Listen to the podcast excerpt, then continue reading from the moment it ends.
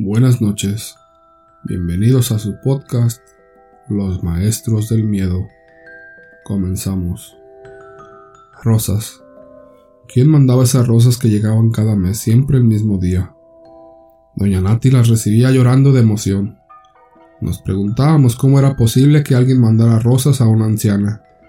Quizá podría ser un hijo. Nadie la visitaba ni tenía fotos familiares. Solo en su buró estaba ella y su esposo fallecido en un portarretratos.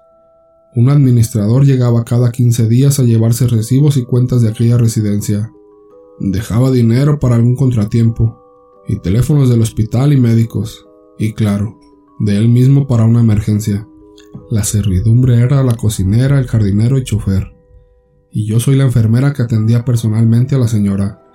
Una noche que la atendía para dormir, Después de darle sus medicamentos, se me ocurrió preguntarle, Señora, ¿no tiene hijos o familiares que la visiten?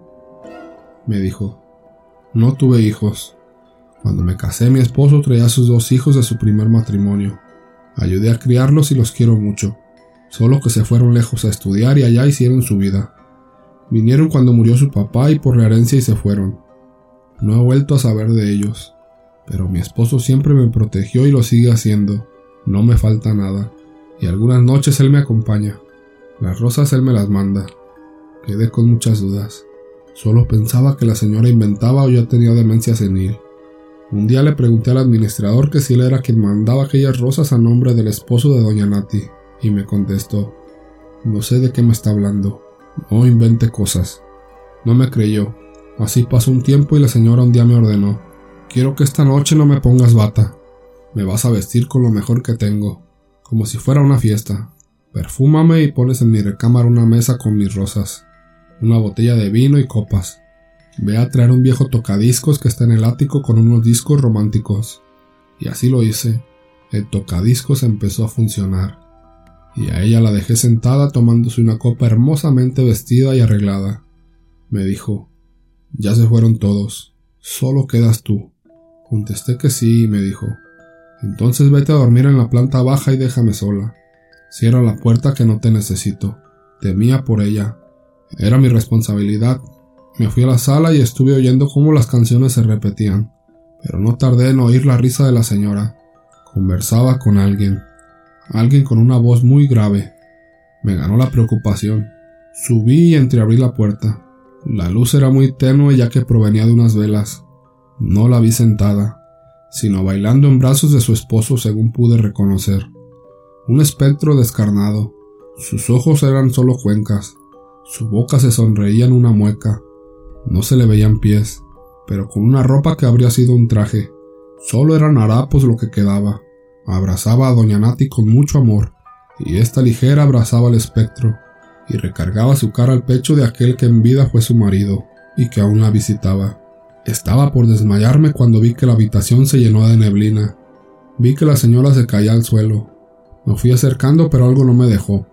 Entonces del cuerpo de la señora salió otra Nati, etérea, casi imperceptible, quien de la mano de aquel espectro salieron como una nube del balcón de la habitación y se perdieron en la noche.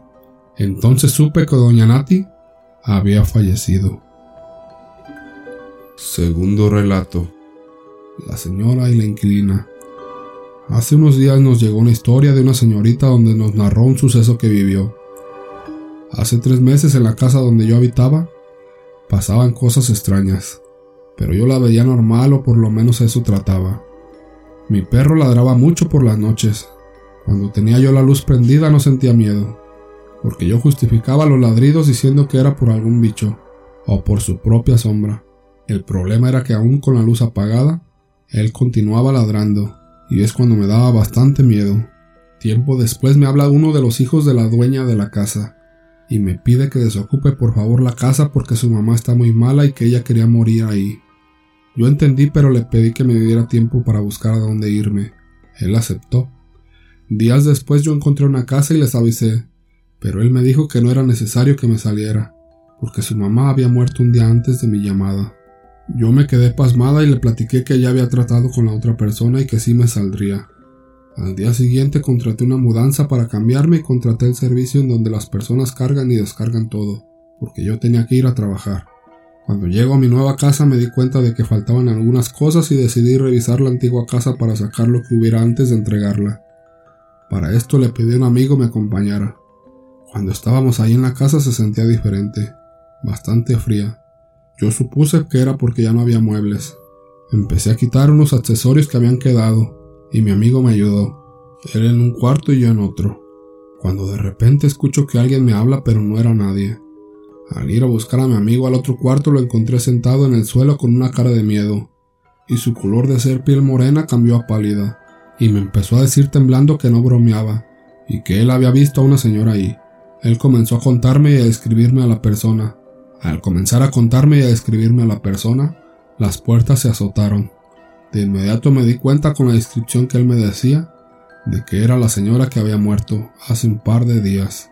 De inmediato le dije que nos saliéramos, de verdad que me moría del miedo. Esta casa está en San Pedro Tlaquepaque y de verdad es aterrador.